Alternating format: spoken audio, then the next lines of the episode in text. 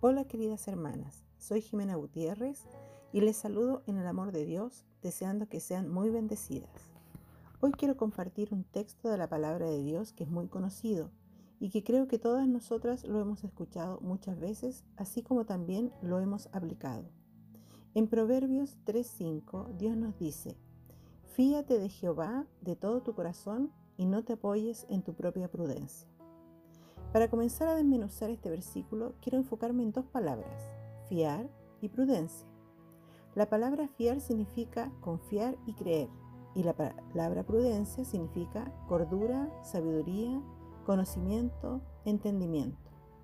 Entonces lo que el autor de Proverbio nos quiso decir es que debo confiar, creer en Jehová con todo mi corazón y no debo apoyarme o sujetarme o depender de mi propio conocimiento, entendimiento o sabiduría.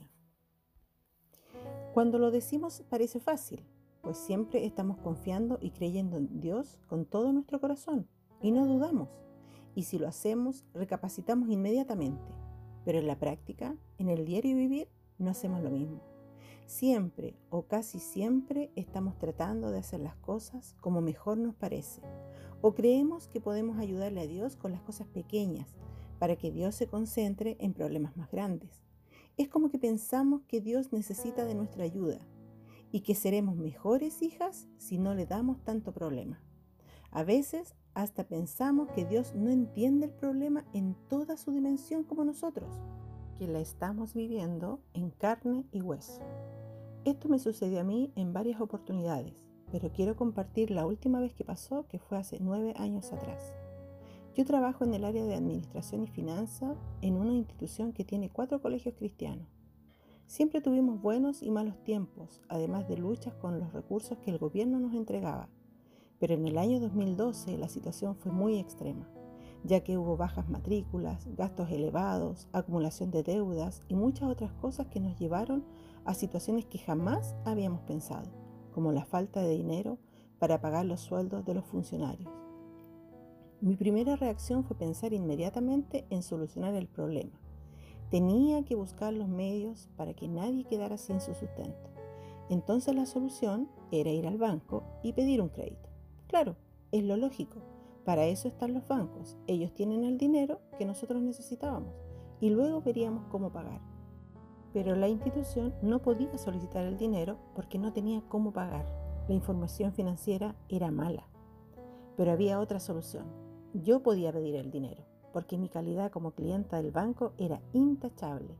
Así que comencé a pedir créditos a 30 días. A los 30 días, con el mismo dinero que llegaba del gobierno, pagábamos los créditos y luego volví a pedir otro crédito. Todo marchaba de maravilla. Le daba gracias a Dios por esta oportunidad y sentía que Dios me respaldaba. Me sentía bien dando solución al gran problema. Sentía la satisfacción que ese era el rol que debía cumplir. Para eso Dios me había traído a trabajar a esta institución, porque eso lo tenía muy claro. Bueno, Así fui viviendo mes tras mes hasta que en el año 2015 este sistema que había creado ya se estaba desmoronando. Para entonces me había endeudado con todas las tarjetas de crédito que me ofrecían. Saqué otra cuenta bancaria solo para seguir pidiendo créditos. Ocupé todos mis ahorros guardados por años. Hasta entregaba mi propio sueldo con tal que a nadie le faltara para sus necesidades. Hasta que en un momento, sentada en mi oficina, me vi sin ninguna posibilidad de obtener más dinero. Ya se habían cerrado todas mis opciones y recalco muy bien esa frase, mis opciones. Ya no tenía de dónde más sacar dinero y se acercaba fin de mes y se debían pagar los sueldos. Estaba desesperada, no sabía qué hacer y en mi cabeza vino la típica pregunta que nos hacemos inconscientemente. Señor, ¿qué hago? Inmediatamente Dios me respondió, Confía en mí y no en tus propios planes. ¿Terminaste de buscar soluciones por tus propios medios? Dios me dejó de brazos cruzados. No me quedaba ninguna otra opción que rendirme a sus pies y confiar en sus propósitos. Me dejó muy claro que yo no era quien hacía las cosas, que Él me había dejado que actuara con mi propia sabiduría y entendimiento, con mi propia razón y conocimiento, pero que no había logrado ningún triunfo ningún éxito, sino un fracaso y descontrol. Cuando le pedí perdón a Dios por no haberlo reconocido como el dueño de todo y el que tiene la respuesta y la salida a todo, sentí paz.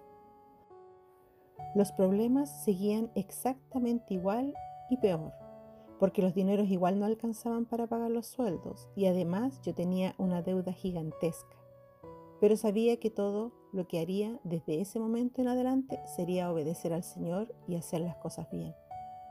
El segundo paso fue ir a cada colegio y explicar la situación. No fue fácil.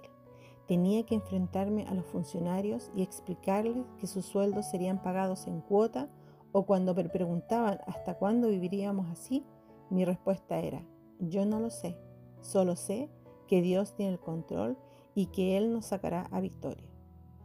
Ustedes comprenderán que mi respuesta hacia esos funcionarios podría haber creado una reacción tremendamente negativa y sinceramente me esperaba cualquier cosa.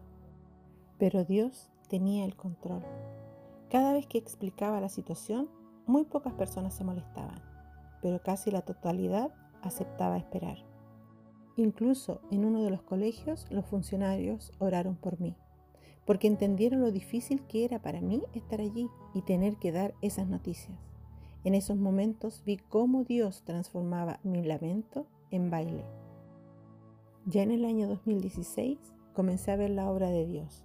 Primero se aprobó una ley que nos permitió recibir más dinero y comenzamos a hacer ajustes presupuestarios, a tener más alumnos, a pagar las deudas y así fuimos teniendo más estabilidad, pero no por mis fuerzas, sino con la ayuda de Dios y viendo milagros increíbles. Desde esos años que nunca más tomé decisiones según mi propia inteligencia, me declaré incompetente ante Dios y que necesitaba su ayuda porque yo no podía hacer nada sola. He dependido de Él y buscado su respuesta antes que mi propia prudencia.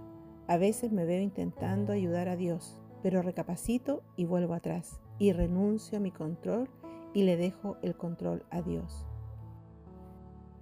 Hermanas, las insto a que siempre y en todo le preguntemos a Dios cuál es su voluntad y sus propósitos. No pensemos que Dios está ocupado como para atender nuestras necesidades. No tratemos de darle una ayuda. Él sabe lo que hace y si debemos tomar decisiones, dejemos que Dios nos diga qué hacer.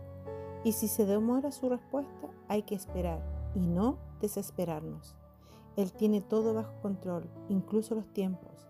Así que seamos sabias y confiemos y creamos en la sabiduría de Dios. Oremos.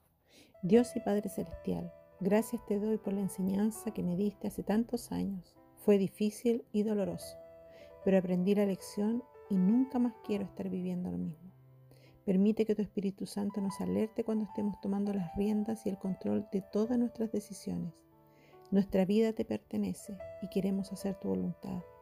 Ayúdanos día a día a estar siempre dependiendo de ti, porque así lograremos la madurez y seremos útiles en tus manos. En el nombre de Jesús, amén.